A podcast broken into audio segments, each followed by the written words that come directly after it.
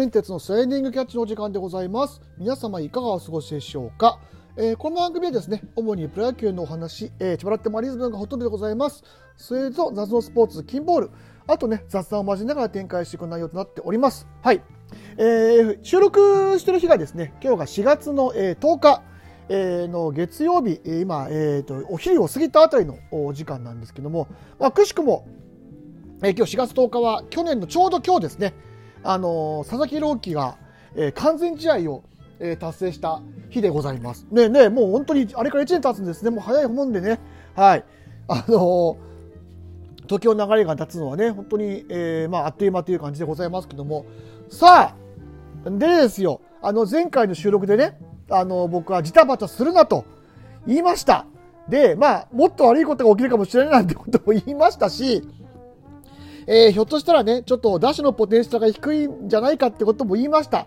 はい、ここに関してはすいません、僕は平山をさせていただきます。えー、怒涛の、えー、ホーム5連勝、えー、2位に浮上というよく、まあ、本当にあのロッテ中球団は、あの、よくわからないことをえー、しますね、本当に。はい。えー、ね、笑っちゃいますけども、まあ、あの、とりあえずこの5戦をね、あのざっとですけど、振り返っていきたいというふうに、えー、思っておりますが、えー、まあ前半のね、その、え、ー、と、日本ハムとの3連戦ですけど、まあこれはなんていうかまあ、あの、うちが、そのなんだろうな、えっ、ー、と、勝った、勝ったっていうかまあ、あの、まあ力で、あの、勝ったっていうよりかは、なんだろうな、あの、向こうが自滅して勝たせてくれたみたいな感じの試合なんですよね。まあ、あの決勝点がとにかく、えーと、牽制悪送球が2回と、えー、ツーラン、えー、ワールドピッチが1回っていうね、えー、なかなかな あの内容だったんで、はいあの火曜日、えまず4月4日火曜日ですね、えこれがまあ6対4で、え勝ちました。まあ、ポンセがね、あの膝を膝のね、えまあ、要するに大腿二頭筋の、えー、筋座症というような、え報道が出てましたけど、やっぱ膝近く痛めてたと。その中でよくあんだけ投げてたなと思いましたけど、まあ、やっぱりだいつものポンスではなかったというところですね。で、そこをまあ、あの、西野がね、ちょっと先制はされましたけども、ね、初回にスリーホームランを打たれて、先制されましたけど、その後、えー、着実に点を返していって、えー、西野は5回4失点で、なんとか、えー、粘って、ね、えー、まあ、このままあの本当に5対4でちょっとあのヒヤヒヤする試合なるかなと思ったらあの最後のその今言ったそのケース悪送球でね1点がいってこれがまああの決勝点になったといったところでございます。で、えー、次の試合がですね、えー、今度が2対1、えー、中森に、えー、プロ初勝利が、えー、ついた試合でございます。これも、あの、打線がちょっとね、やっぱりなかなかその伊藤大海をね、打てなかったですね。ただまあこれも、えーと、メネズが、まあ、崩れてというような形でこれもねあの牽制の、えーと、あ悪送球あたりからちょっとおかしくなってきてね、えー、まああの田村のバンド失敗とかもあってね、あのー、なんかちょっとおかしな、えーと、話にはなってきてあなんだろうなちょっとやっぱりいつものロッテかなっていうふうに、えー、と思いましたけどもあ、あ、違う、これはあれだ、えっ、ー、と、冒頭でしたね。ごめんなさい。大変失礼しました。えっ、ー、と、玉井の、えっ、ー、と、カーブが冒頭になって、ツーランえー、なんだっけ、えー、ツーラン、えー、ワイルドピッチになった試合でございました。ごめんなさい、大成しました。ちょっと、えー、僕の方で勘違いしてしまいまして。でね、まあ、これもあって、まあ、いろいろお互いちょっとミスがあったんですけど、やっぱ最後ちょっとでかいミスをした、あの、えー、うちが、えー、な、あね、あの、ハムさんに、まあ、あ決勝点になったといったところでございます。はい。で、えっ、ー、と、3戦目、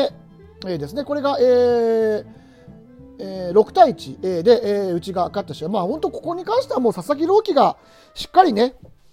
えー、抑えてくれたというようなところが大きかったと思います。あの加藤も決して悪くはなかったんですけど、やっぱり小刻みに点を取って、これちょっと僕、あの途中から見に行ってたんでね、あの実はあのこの試合、途中から見に行ってました。で、えー、僕が行った頃にはもう、えー、佐々木朗希は降板した後だったんですけど、僕が来た瞬間にあの、小野が点取られてね あれあれと思いましたけど、まあその後1点取って、8回にね、畳みかけて3点取れた。この辺りから、まあ打線がちょっとずつ温まってきた、えー、イメージでございます。で、えー、7日の、えー、金曜日、えー、金曜日はお休みいただきまして、8日の土曜日、えー、楽天との、えー、試合でございますが、えー、ここはね、本当に、あのー、小島も6回1失点、で、楽天も、あのーえーと、滝中をね、まあ、ある程度移して 3, 3点でずっといったんですけど、やっぱりちょっと石膏がね、5、6、7と続いて、嫌な展開だなと思った沢村が打ち込まれて、ホームランを浴びて5対、えー、と、すみません、4対3になります。で、この裏、ね、あの、みんな大好き平沢大河が、あの、逆転のホームランを打って、ついに覚醒かと。まあ、ホームラン1本打ったぐらいで覚醒かっていうのもなんですけども、まあ、ついにね、俺たちの平沢大河がやってくれたと。った試合でございました。で、その後ね、あの、まあ、沢村がね、勝ち投手になっちゃったらあれですけど、増田もね、これ結構ね、逆球が多くてね、ヒヤヒヤして怖かったんですけど、最後ね、あの、辰巳が、あのー、ちょっとこれも逆球になった、えー、内に構えた、えー、コースが外に入ったストレートだったんですけど、まあ、打ち崩し、あの、打ち損じをしてくれてなんとか勝てた試合。でも、で、あの日曜日の試合がね、もう本当にあのロッテファンからしてみると夢みたいな試合でございまして、あの、まあ、あのね、ツイッターにもあのトレンドに上がりますけども、平安藤原打線というね、あの、平沢大河、安田久則、えー、藤原京太っていうね、あの、高卒ドラ1、えー、トリオがですね、あの、全部ヒットを打って、えー、そのうち2人がホームランをね、かっ飛ばして、まあ、あの、大活躍ですよ。本当にあの、で、投げてはね、あの、えー、トミー・ジョーから復活した、えー、種市が、えー、約3年ぶりの勝利を挙げました。最後にね、勝利を挙げたのが、えー、最後、あのね、2020年の、えー、完封勝利。で、その後、まあ、トミー・ジョンっていうね、手術を経て、まあ、2年半ぶりに、えー、去年、えー、まあ、あの、マウンドに上がったんですけども、まあ、なかなかちょっと勝ちに恵まれずといったところで、で、今年はね、あの、キャンプから、えー、オープン戦からしっかり投げて、えー、こうやってね、開幕の2戦目で先発でやっと、えー、勝利を得ることができました。はい。あの、非常に、もうとにかく、この試合見えてた人が羨ましいぐらいのね、えー、畳みかける攻撃で、ね、あの、楽天のピッチャーが、えっ、ー、と、岸だったんですけどね。まあ、あの、正直言うと岸に関しては、え、ー、と、まあ、ストレートも伸びもあんまり良くなくて、変化球で一生懸命かわしてるような内容だったんですよね。ストレートも、マックスで142、3ぐらいで、まあ、大体平均で140ぐらいのスピードしか出てなくて、いや、なんか、岸ってこんなんだったっけっていうぐらいのね、あのピッチングでしたけども、はい、あのそこを、まあ、あのちゃんと逃さず、ね、あの序盤で1回、2回、2点、4点と、えー、取って、まあ、6点、えー、差をつけて、まあ、あとはもう谷内があの順繰りというふうに抑えていって、えーね、あのうちとしては西村を出す用具まであってですよ。でね、えーと、この、え前の日なんですけども、えー、カスティーヨが登録抹消になりまして、え、横山陸斗が上がってきました。はい、えーと、僕の推し選手でございます。で、まあ、この展開だってひょっとしたらね、8回か9回ぐらいに出てくるかなと思ったら、9回に、えー、今シーズン初、えー、1軍の登板をしました。えー、残念ながら、えーと、黒川にホームランを打たれてしまいましたけども、その後、えー、浅村、えー、フランコといったね、えー、強打賞、えー、しっかり、え、ストレートで押し込んで抑えたところは非常に評価ができると思います。あの僕、えー、推し選手なので、割とこれ、冷え決めにいってます。はい。あのー、ね、去年はほとんどちょっと、あの出ては打ち込まれという形で1軍の登板がほぼほぼなく、えー、下でもちょっとねなかなか結果が出なかった、えー、状態ですけどもあのカスティーヨがねあの同じ右のサイドハンドなんですけども、まあ、ちょっと安定してないということで、えー、同じね、えまあ、あの投球をする横山があ上がってきたというこれ大チャンスなんであのぜひねあの結果を出し続けてあの本当初めはね例えば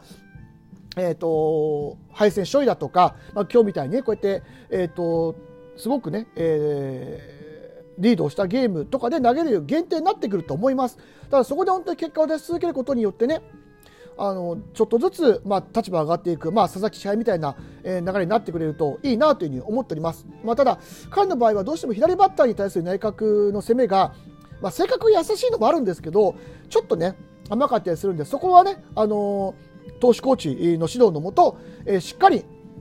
克服してねあの本当強気で攻められる、まあ、あの本当にサイドハンドレストレートの、えーと、威力っていうのはね150あのこの試合も出てましたし高いものを持ってますなので本当に楽しみに、えー、これからねえ期待していこうというふうに思っておりますしあと、まあ、打線に関しても、まあ、まだね、えーと、本格的なねいわゆるパワーピッチャーみたいな投手を打ち崩せてるわけではないです。えーこのね、昨日の試合も、えっ、ー、と、内、えー、清流というね、えー、若手の勢いピッチャーが出てきて、まあ、やっぱこのピッチャーには抑えられてしまったんで、まあ、ここをいかに打ち崩していくかっていうのが今後のね、えー、打線自体の課題になっていくと思います。まあ、とにかくにしてもですよ、昨日は本当にいい試合を見させていただきました。ありがとうございましたっていうね、あの、開幕3連戦ね、あの、ぐちぐちぐちぐち言ってた人は今頃息をしてるのかと思います。本当にあの、ちゃんと我慢してくれた人にはね、こういうふうなご褒美がたまに来たりしますね、ロッテにはね。あの、めげず応援していきましょう。はい。で、まあ、明日から、えー、西武戦ですね。はい。なので、また西武戦もね、あの西武のピッチャー、いいピッチャー揃ってますんで、いかにして、えー、ピッチャーが抑えながら打ち崩していくというかっていうところを注目してね、えー、やっていこう、あの、見ていければというふうに思ってます。えー、と、えー、ね、とにかくもう頑張れよってと言ったところでございます。はい。えー、今日に関しては以上でございます。えー、お聞いてきました。ありがとうございました。森エンテスでした。